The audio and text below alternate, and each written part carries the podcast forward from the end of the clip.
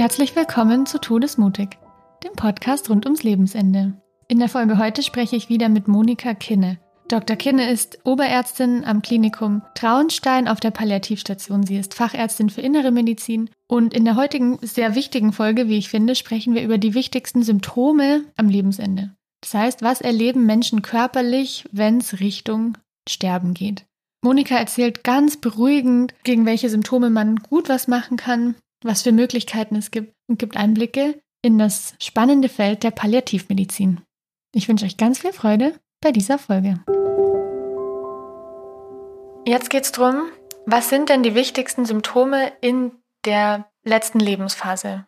Wenn die Leute kommen mit gewissen Krankheitsbildern, was bringen die mit an Symptome, die ihnen Beschwerden machen und was kann man tun? Und ich bin dir richtig dankbar, Monika, dass du jetzt darüber auch aus der ärztlichen Perspektive was sagst, weil ich glaube, das ist das, wo die meisten Leute am meisten Angst davor haben, vor Leid, vor körperlichen Beschwerden und wo wir uns auch am hilflosesten gegenüber fühlen. Das heißt, kannst du mal anfangen damit zu erzählen, mit was für typischen Krankheiten die Leute in eine Palliativbehandlung kommen? Weil sowas wie Unfälle oder keine Ahnung, Schlaganfall akut, das ist es ja dann nicht. Das ist es nicht. Äh, es kann mal sein, dass jemand mit einem Schlaganfall zu uns kommt, aber das sind dann oft sehr kurze Begleitungen, wo Entscheidungen getroffen sind.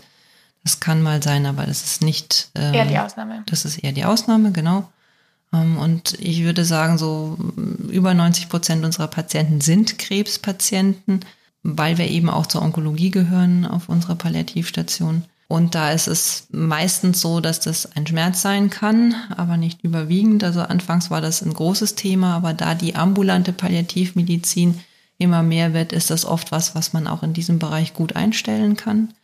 Ähm, und wir gar nicht mehr so sehr die Schmerzeinstellungen sehen, sondern dann Ach, krass, oft ähm, Menschen, die schon angefangen worden sind einzustellen, aber es immer noch nicht ausreicht. Mhm wo man so diese Feinjustierungen machen muss, dass sie ja. dann zu uns kommen. Andere trauen sich vielleicht auch nicht mit derselben Dosis mhm. umzugehen mit den Schmerzmitteln oder ja, so. Ja, oder es braucht ein anderes Medikament mhm. oder es mhm. muss was ergänzt werden oder es ist vielleicht nicht der Weg als Tablette, sondern es ist vielleicht der Weg, dass man das über die Bauchhaut geben muss oder dass es über die Vene gehen sollte, mhm. dass man eine Schmerzpumpe braucht. Einfach da muss man gut schauen und da ist es gut, wenn jemand im stationären Bereich ist, um eingestellt zu ja. werden, weil man dann einfach sehr zeitnah sieht, was tun wir da, was hilft ähm, und da viel schneller reagieren kann, da Pflegekräfte da sind, die sich sehr gut auskennen, mhm. wissen, was Aber ist zu tun, wenn, genau, ähm, und dass die sehr gut schauen können. Und das ist in einem, ist ja auf jeder Abteilung ist irgendeine Spezialisierung genau. und das ist bei uns diese Spezialisierung auf dieses Symptomgeschehen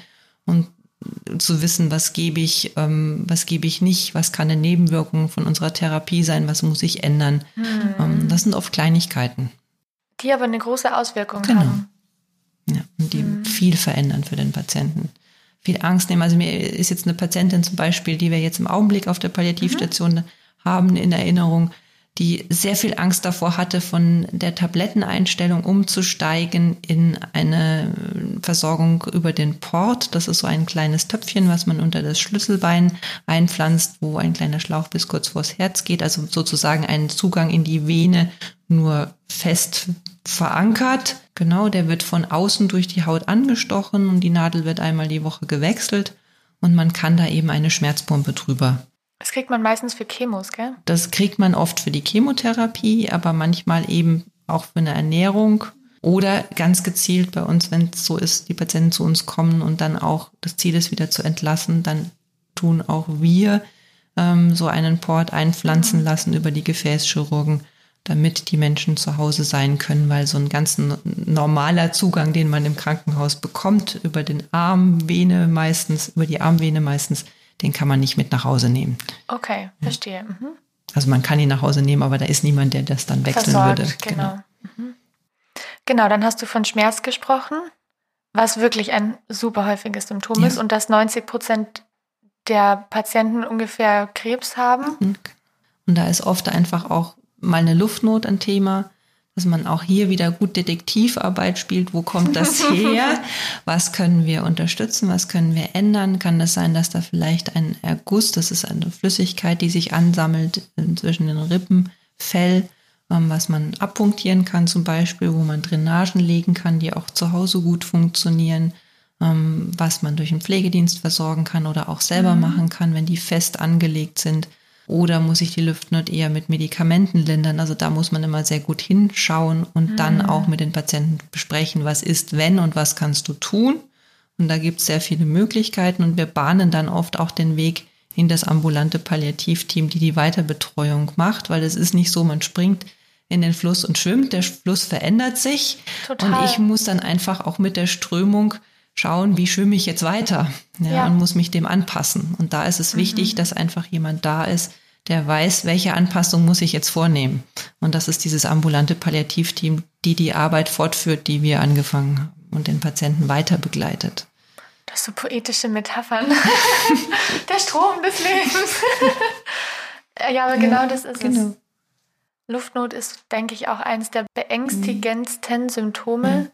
weil es so so unmittelbar mit Leben und Tod verbunden ist. Also hab mal ein paar Sekunden Luft und mhm. dann. Und auch den, der betreut oder diejenige, die betreut, sehr mitnimmt, mhm. weil es uns selbst ja ansteckt irgendwie. Ja, uns selbst Angst macht, mhm. weil wir kennen alle Luft, ein bisschen Luftnot, mhm. wenn ich schnell die Treppen hochrenne oder mal äh, ähm, einen Marathon gelaufen bin oder was auch immer, wo ich mhm. merke, also man hat eine Vorstellung von dem, was Luftnot wie ist, unangenehm ja, wie ist, unangenehm das ist.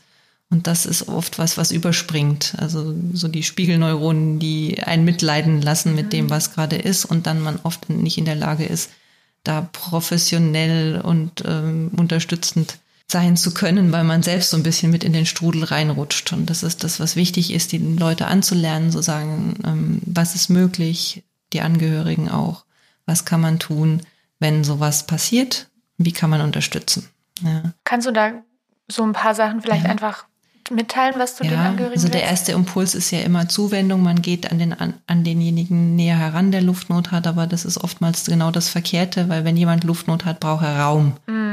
Also eher Fenster aufmachen, Kleidung öffnen, gucken, dass man die Arme ein bisschen hochlagern kann, unterstützen kann. Ein Handventilator ist zum Beispiel was Gutes, wo man unterstützen kann. Alles Dinge, wo man wieder Luft schaffen kann. Das sagt ja, ja. der Begriff eigentlich. Ja, ja. aber in so einer Situation kommt man manchmal vielleicht gar nicht auf die Idee und dann ist es gut, wenn man weiß, okay, wenn das ist, kann ich das tun. Und auch das, was die Teams dann machen, zu sagen, hier ist ein Medikament, wenn das alles nicht ausreicht, dann kann man das geben.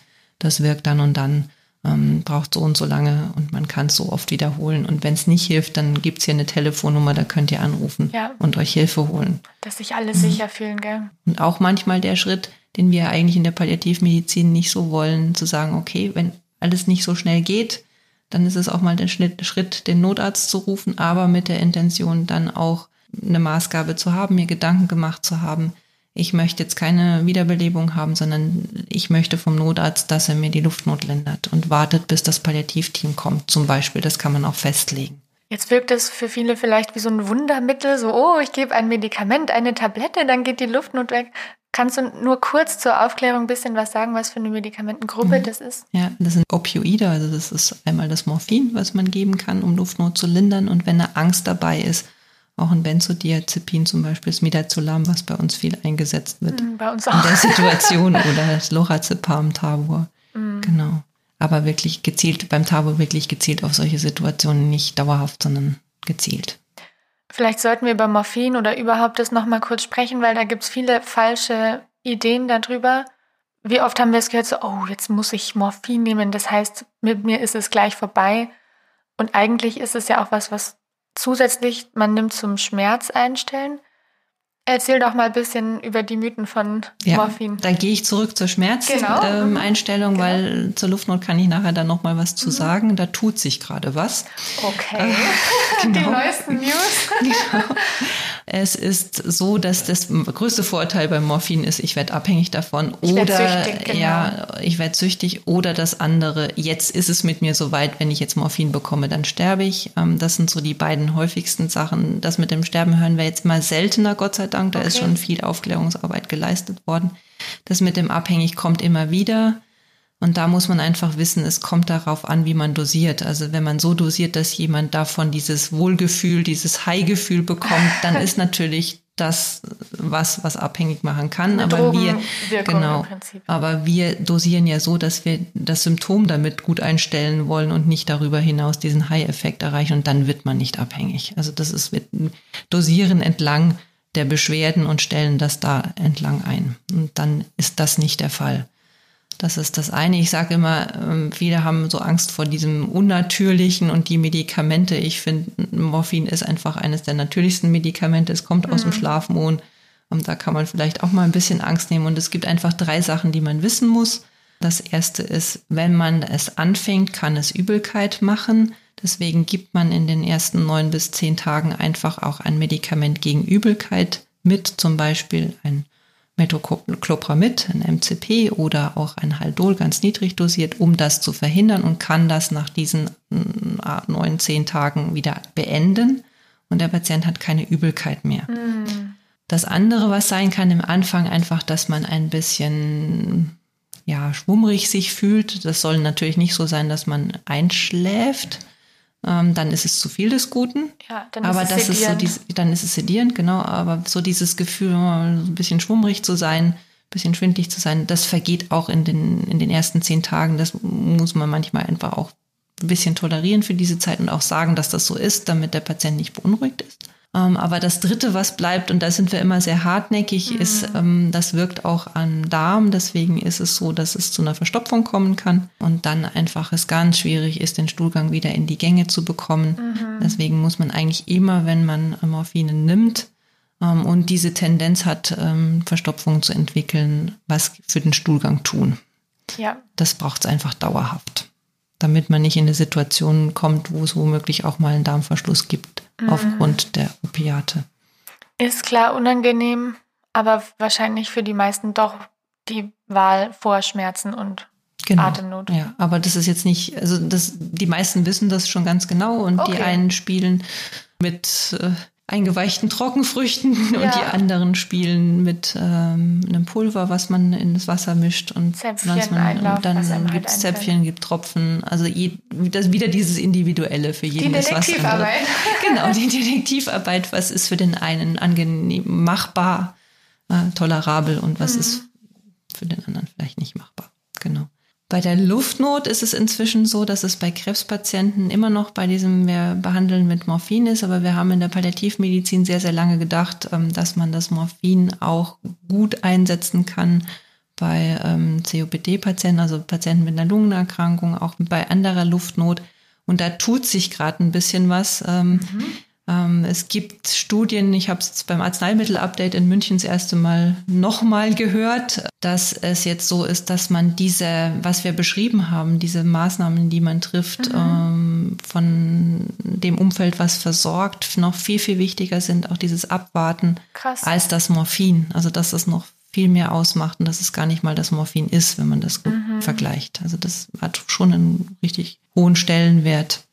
Das ist ja sehr ermutigend eigentlich. Macht es auch nochmal wichtiger, dass man weiß, wie man reagiert. Genau. Weil wenn man dann selber anfängt, Panik zu verbreiten als Umstehender, dann schadet man schon. Aber es finde ich sehr mm, bestärkend, dass man da so viel Einfluss hat und dass es vielleicht auch so ein bisschen Placebo- oder Psyche-Effekt ist, wenn dann die Schwester kommt und sagt, komm, kommen Sie her, ich gebe Ihnen was. Und dann fühlt man sich eh schon gleich besser und beruhigt sich. Genau. Hat einfach diese große psychische Komponente, die Luftnot.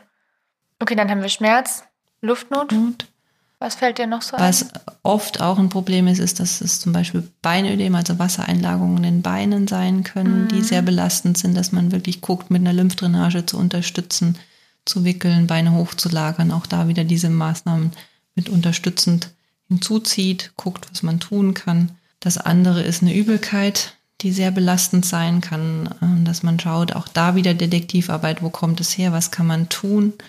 Manchmal ist es auch so, wir sind ja eher sehr zurückhaltend in der Palliativmedizin, was so invasive Maßnahmen anbelangt. Ja. Aber manchmal ist es da einfach eine riesengroße Entlastung, wenn der Darm einfach zu ist, um das jetzt mal so auszudrücken, dass man genau. einen Darmverschluss hat, dass man einfach eine Sonde einlegen kann durch die Bauchdecke, wo einfach ein Teil ablaufen kann, was man sonst erbrechen würde. Oh ja. Ähm, das ist eine riesengroße Entlastung und da muss man einfach gut schauen. Und sonst einfach auch das wäre jetzt zu intensiv, das alles zu erklären, was ist es ja an Medikamenten klar. gibt, um Übelkeit zu behandeln. Du hast ja auch schon ein paar genannt, das mit dem Haldol oder MCP. Genau, und es gibt noch breit wirkende, breitbandigere, so sagt man es genau. Also die mehrere Rezeptoren ansteuern, die gegen Übelkeit sind, die gut helfen können, aber man muss immer gucken, welche Situation und welches Medikament ist dann das Richtige. Ja. Ich finde es aber trotzdem gut, dass du es zumindest mal sagst, weil man kann ja selber auch als Angehöriger manchmal was anstoßen, dass man dann sagt, ey Hausarzt, kannst du mal einen Zitronen oder so rüberwachsen lassen? Und dass man dem dann so ein bisschen unter die Arme greift mit so einem Vorschlag, wenn man es mal gehört hat. Und dann gut schauen, es gibt ja inzwischen auch die Leitlinie von der Onkologie, ähm, die es auch für die Patienten gibt. Da gibt es auch Tipps, was man tun kann. Auch da gilt wieder dieses nicht unmittelbar. Natürlich möchten wir immer das Lieblingsessen bringen, aber manchmal ist es dann gut, einfach auch mal die Essensgerüche rauszulüften, zu schauen, wie viel ist tolerabel, wie viel nicht, auch da gut zu unterstützen. Und du hast gesagt, dass es auch so invasivere Sachen gibt, die aber trotzdem in den Bereich der Palliativmedizin fallen, wie zum mhm. Beispiel so eine Ablaufsonde. Und ja sogar, was eigentlich total kontraintuitiv ist und auch war für mich am Anfang, man macht eine Bestrahlung oder eine Chemotherapie und sie ist trotzdem palliativ. Genau. Weil sie ein anderes Ziel verfolgt. Genau. Nämlich weil nicht, wir drängen den Krebs zurück. Ja, wir drängen den Krebs ein bisschen zurück. Wir heilen ihn nicht, aber wir machen den Weg wieder frei, weil vielleicht eine Stelle da ist, die verlegt ist, wie jetzt zum Beispiel beim Darm, wo ein bisschen was aufgehen kann, wenn man einfach bestrahlt oder versucht auch mit einem Cortison zum Beispiel ähm, eine Abschwellung zu bewirken und den Weg wieder frei zu machen. Mhm. Und dann wieder einen Stuhlgang haben zu können, das Brechen nicht mehr sein muss. Ja. Das ist mir auch ein Patient in Erinnerung geblieben in der Zeit, wo die Schmerzpumpen noch nicht so gut waren wie jetzt. Da mhm. haben die mhm. Batterien maximal drei Stunden gehalten. Oh. Der hat gesagt, als wir den Darmverschluss mit dem Cortison wieder lesen könnten und er Rasen mähen wollte, also die Pumpe könnt ihr euch behalten, da kann ich keinen Rasen mehr mähen. Und da war es wirklich so, dass wir das äh, dreimal geschafft haben, ihn wieder aus diesem Darmverschluss wow. zu holen. Also das ist einfach, dass man sich rechtzeitig meldet und dran denkt. Mhm. Eine Möglichkeit, es klappt nicht immer, aber es ist ein Versuch wert.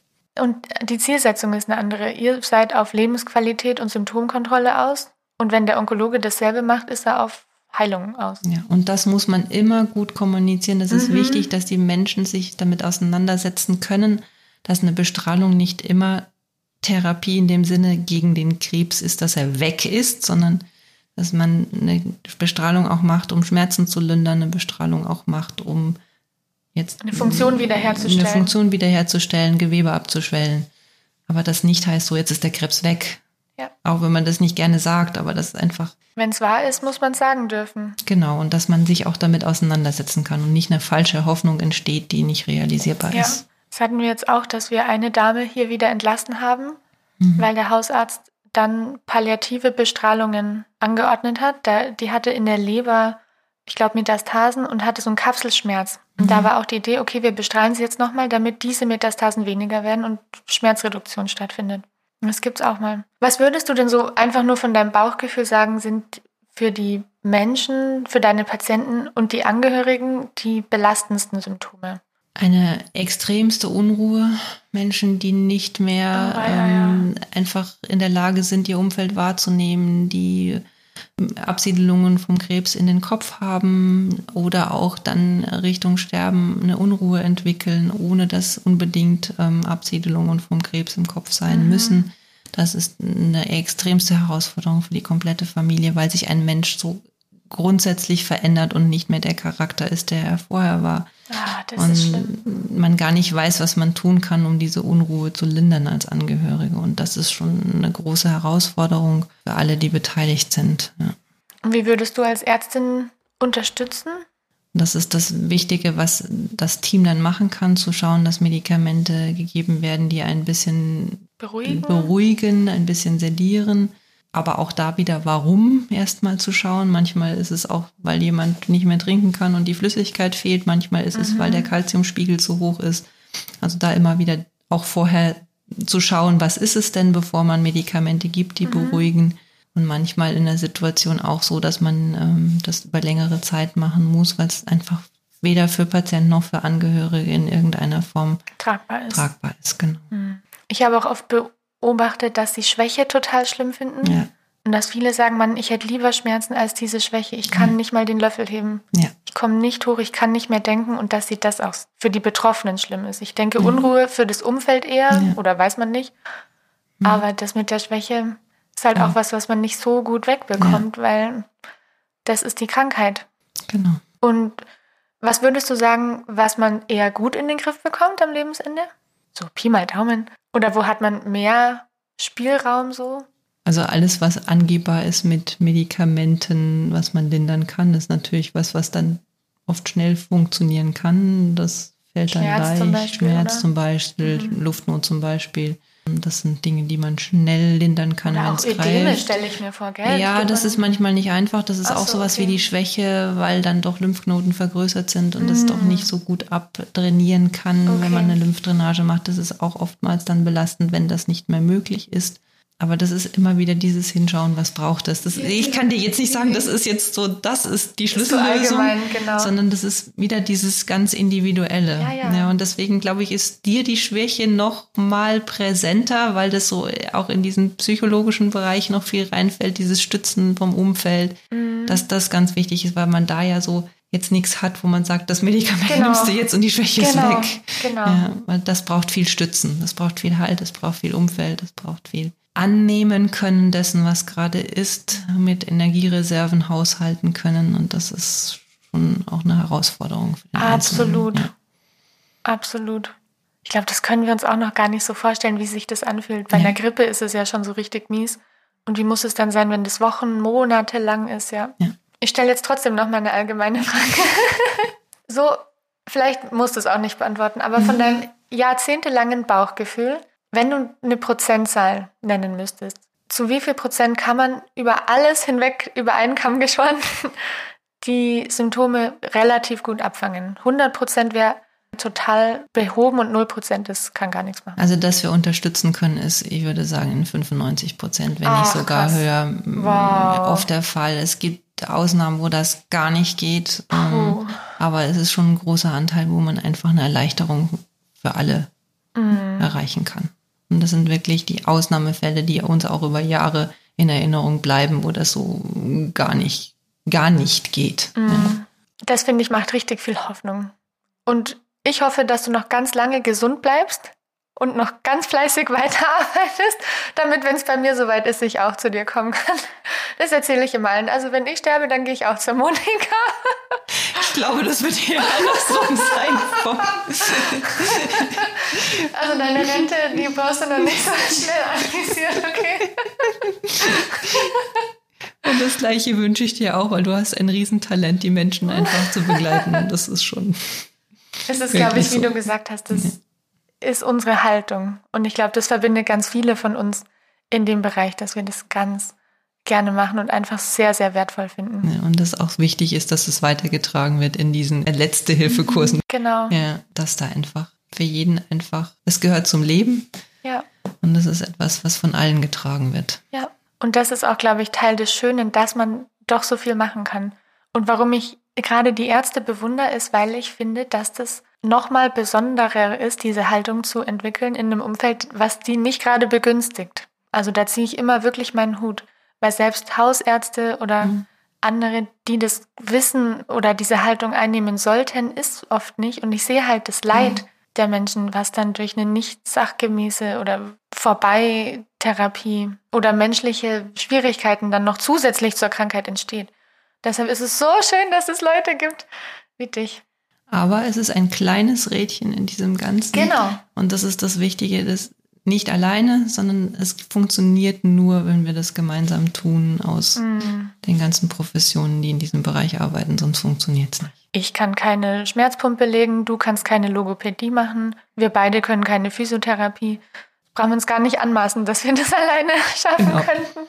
Ja, gibt's denn noch was, was du gerne hinzufügen willst? Irgendein, irgendwas, was du den Angehörigen noch mit auf den Weg geben kannst? Einfach den Mut, sich zu melden, sich zu informieren, für sich einzustehen und einfach offen in der Kommunikation zu sein. Und das ist das, was der Schlüssel zu allem ist. Nicht irgendwas unter die Decke kehren. Natürlich mit einem Bedacht, was ist möglich, was ist nicht möglich. Aber dieses offene und ehrliche Miteinander kommunizieren über die Situation und das dann auch mal wieder sein zu lassen, Aber irgendwann mal die Situation zu nutzen, das auszusprechen, das macht vieles leichter. Total. Ja. Absolut. Mhm. Und sie sollen sich an die Zahl erinnern. Fünf, über 95 Prozent kann man dann was machen, sei es eine offene Wunde oder ein Schmerz oder ein Juckreiz kann es ja auch mal sein, ein Hirndruck. Es gibt so viele verschiedene Sachen. Mhm. Und da bewundere ich euch auch, dass ihr die alle auf dem Schirm habt. Mhm. Das heißt nicht, dass es weg ist, aber es heißt, ja. dass es leichter fällt. Dass es besser ja. ist schon mal. Das klingt so abgedroschen, aber es ist dann wirklich dieses nicht dem Leben mehr Tage, sondern den Tagen mehr Leben geben. Ja, wo man immer noch nicht weiß, ob es wirklich von Cicely so stammt. ich habe sie auch absichtlich nicht zitiert, aber es kommt nicht von mir, das muss ich schon zugestehen. ja, dass die Tage, die man halt noch hat, dass die möglichst angenehm ja, sind. Auf jeden Fall. Ja, dann vielen, vielen Dank, liebe Monika, dass du dir Zeit genommen hast. Sehr gerne. Das war mein Gespräch mit Dr. Monika Kinne. Ich hoffe, es konnte euch ebenso beruhigen und informieren wie mich. Ich finde es ganz schön zu wissen und in meiner tagtäglichen Arbeit zu sehen, dass man wirklich viel machen kann, medizinisch, wenn es ans Lebensende geht. Und im besten Fall konnte die heutige Folge euch Ängste nehmen. Und in diesem Sinne verabschieden wir uns für heute und bis zum nächsten Mal. Alles Liebe.